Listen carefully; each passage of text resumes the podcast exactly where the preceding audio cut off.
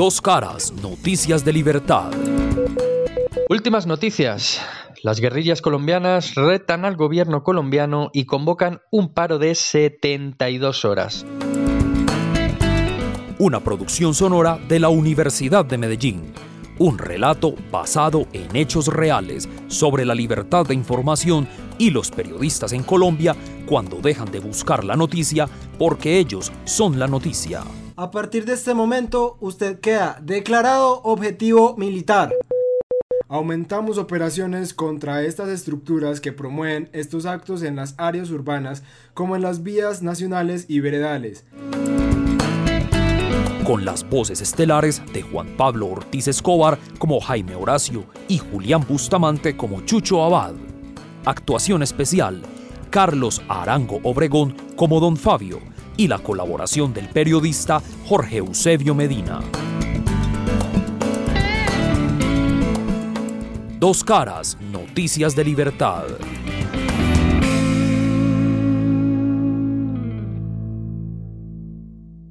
Saludos a todas y a todas. Eh, soy Carlos López Lizarazo y con frecuencia 1940M y la Facultad de Comunicación de la Universidad de Medellín les hemos compartido la historia de estos dos periodistas, Jaime Horacio Arango y Jesús Abad Colorado.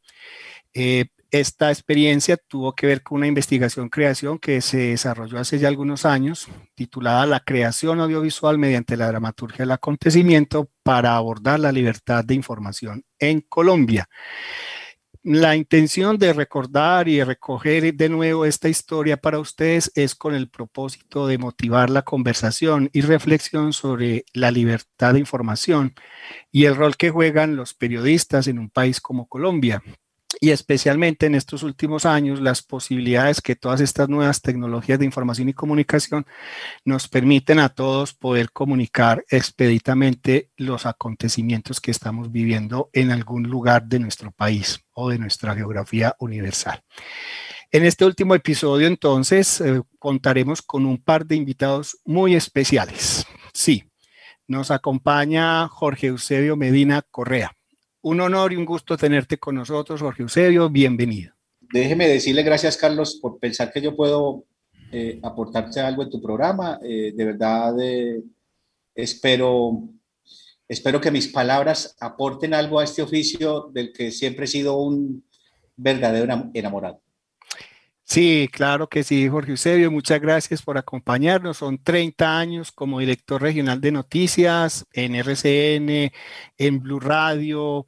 Eh, has obtenido múltiples premios, entre ellos uno muy destacado, Simón Bolívar, ¿cierto? Eh, una profesión titulado Comunicador Social Periodista de la Universidad de Antioquia y Magíster en Gobierno de nuestra Universidad de Medellín. No sé si quieras complementar algo más, Jorge Eusebio, ya con esta pequeña presentación de todo lo que has hecho en estos años. no, suficiente, Carlos, suficiente. Eh, hemos trasegado mucho en este oficio y, y yo diría simplemente lo siguiente, todavía tenemos mucho que aportarle al periodismo y, y ese es el reto. Ah, súper, chévere, muy bien. Y también de otro lado tenemos un invitado también muy interesante y muy especial para nosotros en nuestra facultad y ese Javier Valeriano Juárez Rodríguez. Un gusto tenerte con nosotros, Javier, bienvenido. Muchas gracias, Carlos. Y nada, un placer, por supuesto. te agradezco muchísimo la invitación y bueno, un privilegio poder estar eh, pues con vosotros y con alguien de la trayectoria que es un ejemplo en el periodismo como Jorge Eusebio. Y nada, insisto, es un, es un gusto estar, estar aquí con vosotros. Muchas gracias a ti por estar en este momento conversando. Eh, para nuestros oyentes, Javier es periodista y magíster en comunicación de la Universidad Europea de Madrid, doctor en periodismo de la Universidad Complutense de Madrid. Y en medio de tantas actividades y cosas que él hace, ha obtenido un premio muy importante, que es el premio Francisca de Pedraza que se lo otorgó la Asociación de Mujeres Progresistas de España. Y eh, la invitación a Javier es muy particular por uno de sus trabajos que queremos destacar acá directamente con el título, el papel de los periodistas y los medios ante los casos de violencia de Estado contra las mujeres, el caso de Ciudad Juárez. ¿Algo más que quieras agregar, Javier? No, únicamente, como tú comentabas, creo que, es, fundamental, ¿no? Como decía Jorge Eusebio, que, reflexionemos sobre periodismo, que hablemos de periodismo, porque como él mismo comentaba, eh, sin, información y sin periodismo no hay democracia. Entonces, eh, los que queremos la democracia y creemos en la democracia, creo que tenemos que, hacer este ejercicio como el que estas iniciativas, como las que eh, estamos tomando hoy para, para reflexionar, mejorar y, bueno, entre todos construir un poquito más de democracia a través del periodismo. Muy bien, gracias, muy amable y efectivamente ese es el propósito de esta experiencia de recuperar la historia eh, de alguna manera positiva y esperanzadora de lo que le ocurrió a estos dos colegas, porque también el panorama de muchos de ellos eh, fue y ha sido sumamente doloroso. No queremos entonces con la recuperación de esta historia minimizar el impacto de lo que sucede en el ejercicio de la profesión en un país como el nuestro, como en el caso de México, que tuvo Javier la oportunidad de vivir, eh, sino que efectivamente queremos es animar también con una un espíritu de esperanza que podemos seguir adelante entre todos y la libertad de información y de comunicación es parte sustantiva de nuestro quehacer como ciudadanos. Bueno, respetados oyentes, empecemos entonces la conversación motivando la memoria. Sí, la idea es que la memoria nos sirva para empezar a recuperar qué fue lo que sucedió. Eh, Jorge Eusebio, ¿qué recuerdas de tu actividad como periodista y director de noticias allá alrededor de esos años 2000, acá en el departamento de Antioquia? Bueno, Carlos, tú me pones a mí eh, el reto de recordar lo del 2000 y, yo digo que, que, la década del 90 al 2000 fue mucho más compleja que la, la, que la que mencionas. En primer lugar, porque porque digamos que yo arranco eh, en este oficio eh, por allá en los años 87 y, y un asunto que me, me, me, pone a reflexionar mucho es eh, todo lo que pasaba en esos años finales de la década de los 80 y luego asumo una responsabilidad en, en RCN cuando, cuando el cartel de Medellín y los extraditables, que valga decir, son lo mismo. Sí. Eh, comenzaron a, a, a, dar una lucha contra el Estado, ¿cierto? De la manera más eh, absurda y más vil que yo haya conocido, porque digamos que los periodistas en esa década fuimos víctimas de numerosas acciones eh, de parte de ese grupo de narcotraficantes, que me imagino es algo muy parecido a lo que ha vivido México y sigue viviendo México. A propósito, un saludo para Javier, que no lo saludé ahorita. Y, más, que, más que cualquier cosa, yo debo decir que es un honor para mí compartir con una persona de su trayectoria académica y, y poder eh, escucharlo en un programa de estos con la incitación de Carlos para, para hablar de un oficio que de seguro a él le gusta, a mí me apasiona y a Carlos mucho más con lo que está haciendo precisamente en este ejercicio. Entonces, en los 90 fue una época muy compleja, por supuesto que luego viene la, la, década de los 2000 y, y, usted nos está recordando un episodio que ocurrió precisamente por allá en octubre de, eh, del 2000, si mal no estoy, Carlos, usted no, no lo verifica, sí, sí. Eh, que es cuando se da el plagio o el secuestro de, de, de un colega que nosotros en Colombia queremos, apreciamos, admiramos muchísimo, que es Jesús Abad Colorado por las luchas que libra en torno de nuestro oficio eh, y pues con él eh, un periodista como Jaime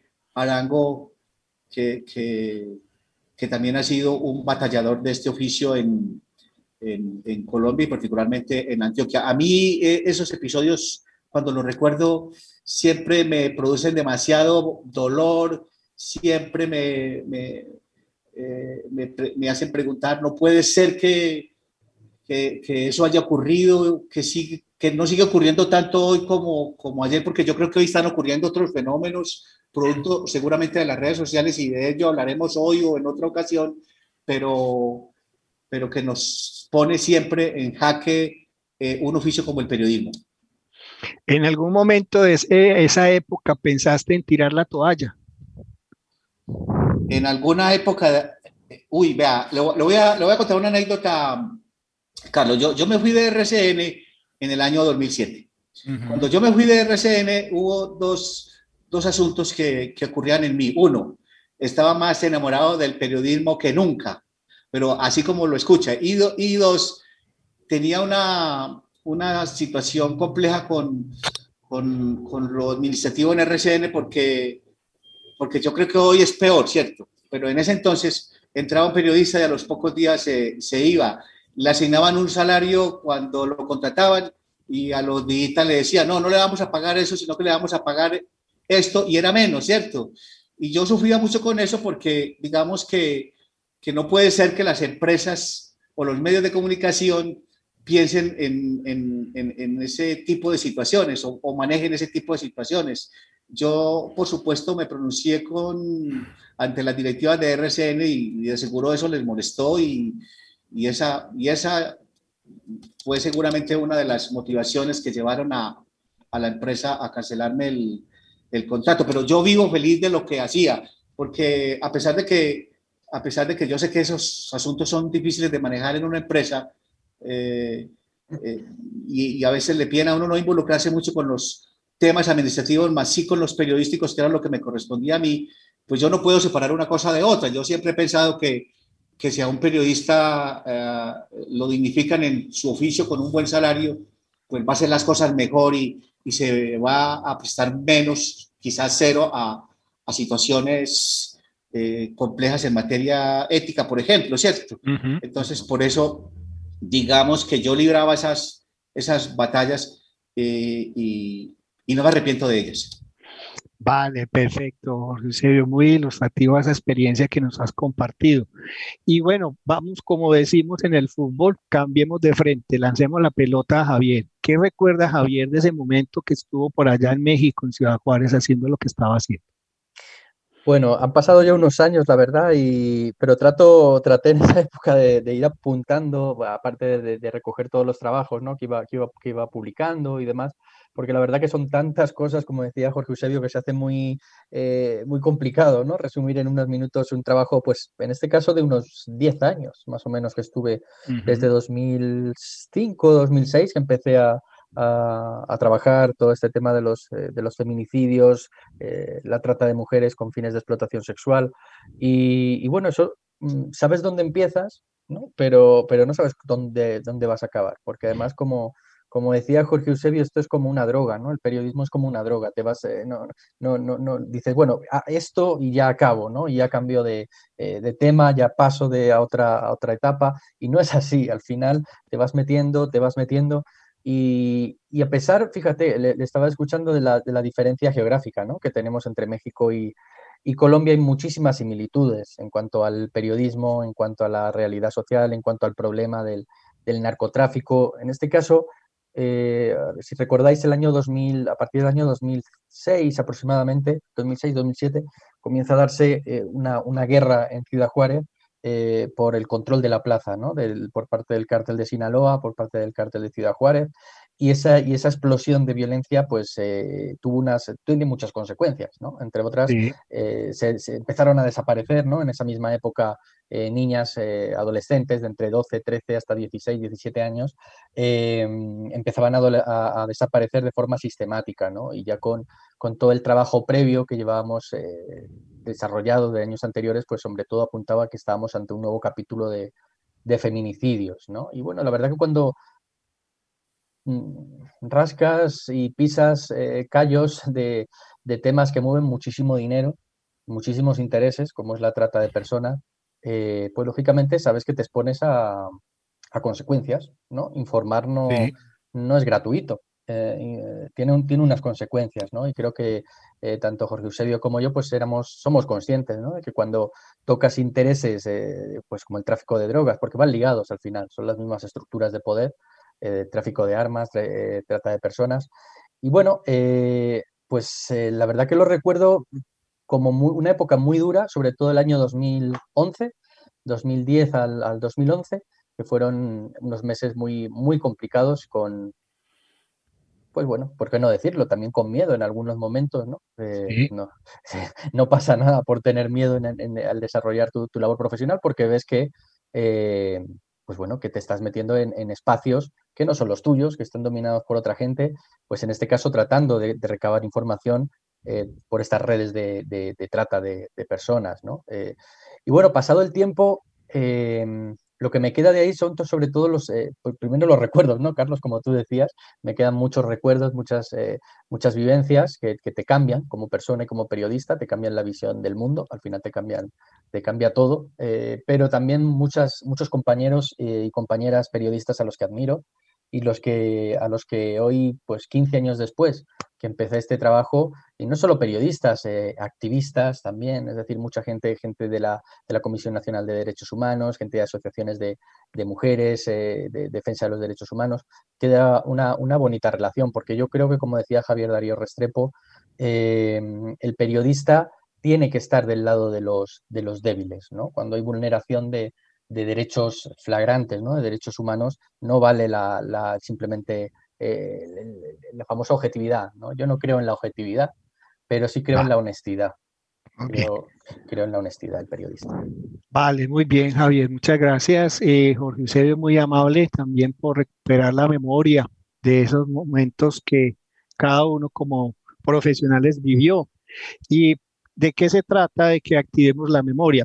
Nos sirve para invitar a nuestros oyentes a pensar y reflexionar sobre lo que está sucediendo en la actualidad. Por eso es que nos ocupamos también de la memoria, no solo para entender las distintas situaciones que motivaron las decisiones de una época del pasado, sino también para poder reflexionar con la mejor perspectiva lo que estamos viviendo y de pronto trazar un camino a futuro.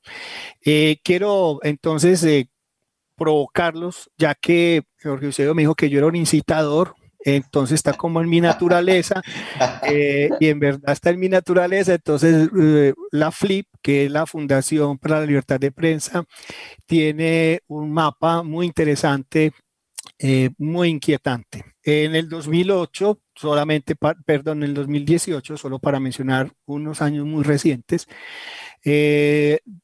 identifica 625, 605 víctimas y 477 violaciones alrededor del tema de la libertad de prensa e información en Colombia. En el 2019, 634 víctimas y 515 violaciones. En el año pasado, 2020, 632 víctimas y 449 violaciones. Y lo más inquietante es que en el 2021, apenas a este, semestre, a este mes, ya llevamos 121 víctimas y 109 violaciones. Estas estadísticas para ambos, ¿qué provoca? ¿Qué inquietud les eh, genera? Eh, ¿Tenemos aquí o no tenemos aquí algún problema en términos de comunicación, de información? ¿Cómo la ven ustedes? ¿Quién se quiere lanzar? Bueno, yo creo que los datos, Carlos, son, te estaba escuchando y, son aterradores. O sea, son datos eh, pues muy preocupantes. Muy preocupantes porque, como decía cuando arrancábamos, sin, información no hay democracia, sin periodismo no hay democracia. Y creo que estos datos nos deberían, eh, pues no solo a nosotros, ¿no? sino a la sociedad en general, eh, poner el foco ahí de atención y de debate y de trabajo en en abordar esta, esta, esta, esta realidad, porque los datos que nos aporta Flipson eh, a mí me parecen tremendamente alarmantes, ¿no? En, una, en un estado como, como Colombia, bueno, ya sé que dice el dicho que mal de muchos consuelo de tontos, ¿no? Pero es verdad que la situación no es nada halagüeña, no solo en Colombia, ¿no? Eh, eh, si vamos a los datos, por ejemplo, de México, tampoco son eh, precisamente optimistas, ¿no? En este, en este sentido, asociaciones como Artículo 19 y demás que, dan, que aportan cada cierto tiempo estos datos también son preocupantes. Entonces, yo por mi parte que totalmente desoladores, ¿no? Estos, estos datos, es verdad que si hacemos una comparativa en el tiempo, bueno, hay datos para la esperanza también, ¿no? Es verdad, como decía Jorge Eusebio, que en los últimos 20 años se ha ido mejorando, entre comillas, lo de mejorando, ¿no? Pero nos queda muchísimo, muchísimo por, eh, hacer y por trabajar para, para consolidar eh, eh, los valores democráticos, ¿no? Y la labor del, del periodismo. Muy bien, mi Jorge Eusebio, que está que se habla. bueno, no, déjeme decirle, Javier, que comparto plenamente contigo lo que, lo que dijiste hace un rato cuando hablaste de, cuando hablaste de objetividad y de honestidad.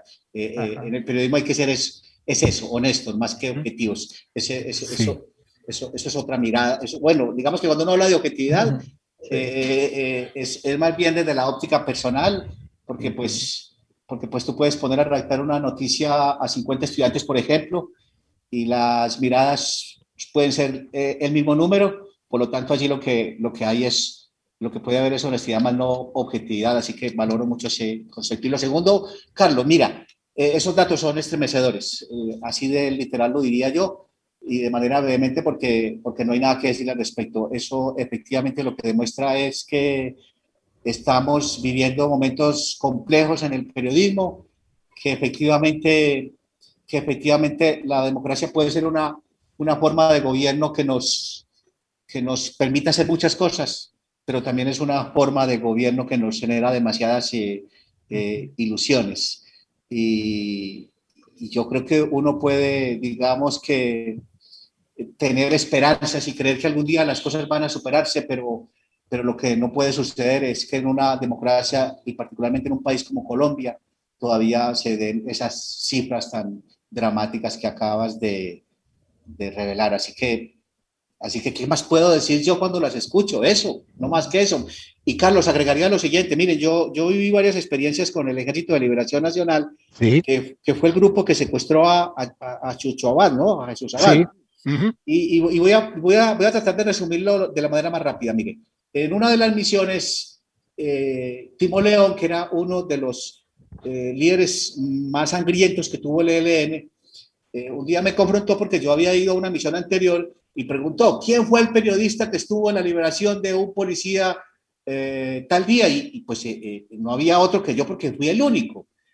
es que lo voy a, a dejar aquí porque porque el día que liberamos a ese policía salió la información antes de que, de que nosotros la dijéramos y yo, o lo dijésemos y yo, y yo, yo pues no sentí, digamos, que la, la solidaridad de mis colegas, porque en esa segunda ocasión sí había varios, y, y yo, y yo pues expliqué, y, yo, y yo qué tengo que ver con eso, o sea, yo fui, eh, cumplí con la misión humanitaria de, de acompañar en la liberación de esa gente de la policía, más desde donde estaba no podía acceder a, a una, a una llamada telefónica, entonces dime, dime cómo te explico eso, ¿cierto? Pero, pero no le puedo negar y, y, y, se lo acabo de escuchar a, a, Javier, que sentí demasiado miedo en ese momento. Pero traigo a colación la anécdota porque después cuando a Timoleón le dan de baja en un operativo del ejército, los medios de comunicación, eh, eh, cuando sacaron la noticia, no, no, no, supieron decir quién era Timoleón. Y sí. Timoleón fue uno de los líderes guerrilleros del ELN que más eh, acciones sangrientas cometió en el oriente antioqueño. Y ni tan siquiera eso lo recordaron las noticias que publicaron en ese momento cuando le dieron muerte en un operativo militar en el oriente antioqueño. Sí, esa anécdota me sirve para plantearles a ambos esta inquietud y es que el asunto de la inmediatez de la entrega de la información eh, pasa por asuntos tan complicados como la superficialidad alrededor del acontecimiento como tal. ¿Cómo lo ven ustedes? Bueno, yo comparto, las redes sociales tienen su, eh, han supuesto una revolución ¿no? para, para, para el periodismo con sus cosas buenas, claro, como tú decías, ¿no? Y, la, bueno, la potenciación de una comunicación más horizontal, eh, mayor acceso, pero como tú dices, yo, no, eh, yo soy bastante crítico en este sentido y bastante pesimista en este sentido. Yo creo que eh, los periodistas o los profesores, ¿no? Que estamos ahora enseñando a futuros periodistas o tenemos que ser mucho más exigentes y, dignificar la palabra periodismo, es verdad que es una profesión y siempre se lo digo ¿no? a mis alumnos, habéis elegido la, profesión más bonita del mundo, pero no vais a dormir, no vais a tener horarios, vais a estar mal pagados, es decir, se te quitan las ganas, ¿no? Pero no, no se te quitan las ganas, ni mucho menos, porque esto es, eh, bueno, lo llevas en el ADN, yo creo, el ser periodista. Pero como tú dices, la, yo soy muy, muy, muy crítico, ¿no? Creo que los medios, los grandes medios de comunicación también tienen que hacer una, una revisión porque estas, eh, esta inmediatez ¿no? de la que tú decías, está el buscar, el ser el primero, el, lo que nos lleva al final es a una falta de calidad tremenda en las noticias, una falta de calidad tremenda en la redacción, ya es habitual y vamos, yo tengo ahí una colección que voy, voy juntando de, de titulares eh, nefastos, hace falta formación en género, eh, es decir, hace falta repensar el periodismo. Yo creo que ah. el, el, transcribir una declaración no, no te hace periodista eh, periodista es mucho más. Y creo que los grandes medios de comunicación, bueno, los medios de comunicación y los periodistas tenemos que hacer un esfuerzo para eh, repensar eh, el periodismo y no caer en la desinformación y demás con estos fenómenos que nos lleva a esta, esta búsqueda de la inmediatez y ser los primeros. Ah. Y Jorge Eusebio, en medio de toda esa experiencia, ¿cómo vivió este asunto de la inmediatez y la entrega de la información? la inmediatez tiene un problema siempre y es que y es que mm, caer en ella nos, nos motiva demasiadas dificultades en el oficio, ¿cierto? Y más en un medio como la radio, ¿cierto?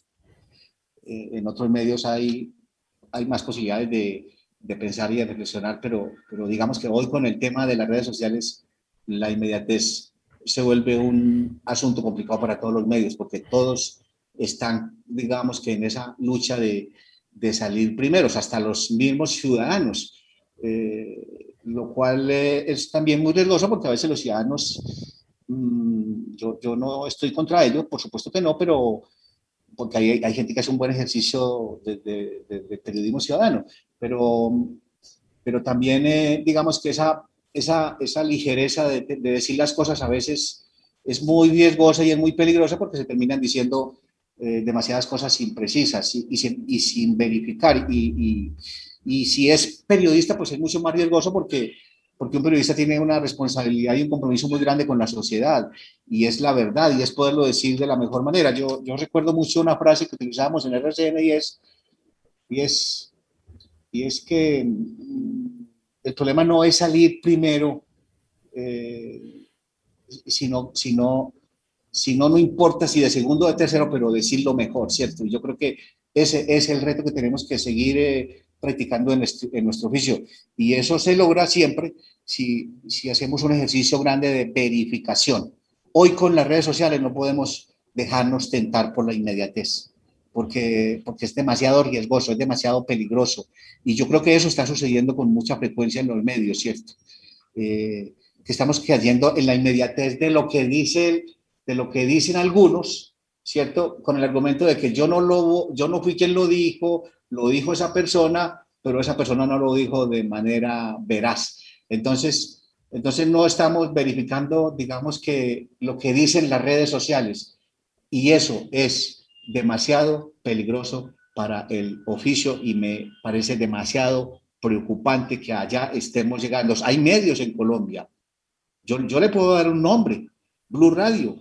Eh, tienen el, digamos que el, eh, o hacen el ejercicio periodístico siempre, siempre con el argumento de que, de que su construcción noticiosa se soporte mucho en las redes sociales. Y eso a mí me parece demasiado peligroso, porque, por ejemplo, cuando yo estuve en Blue, eh, una de las cosas que a mí me molestó de estar en Blue es que me obligaron como cuatro veces a rectificar noticias eh, dadas en redes sociales. Y yo le dije, pero yo por qué tengo que rectificar lo que yo no dije, porque lo habían dicho otros y, luego Blue lo dice y yo tenía que rectificarlo. Y, la, yo, insisto en la pregunta, yo por qué tengo que rectificar lo que yo no dije, pero eso, eso le cuesta a uno eh, esa permanencia en los medios, eh, asumir posiciones que, que como las que les acabo de explicar son demasiado riesgosas. Bueno, eh, lamentablemente estamos en un espacio también que tiene limitaciones. Nos ha quedado un montón de ideas pendientes para profundizar, pero creo que para nuestros oyentes eh, en esta conversación también van muy claras eh, unos eh, pensamientos y unas experiencias que encarnadas en Javier Juárez y en Eusebio Medina eh, hacen del periodismo un compromiso principalmente y dos, una oportunidad para una sociedad que quiere ser democrática y de entre esa idea, pues entonces, claro, la libertad de expresión, la libertad de información es un elemento esencial. A Javier y a Jorge Eusebio, darles las gracias muy, muy amables por haber participado en esta conversación. Eh, lamentablemente quedamos aquí. No sé si tengan algún último comentario final, breve. Pues quedarnos con las lecciones, Carlos, de, de, Albert Camus, ¿cierto? Una prensa libre puede ser buena o mala, pero sin libertad la prensa nunca será otra cosa que mala, lo dijiste al principio.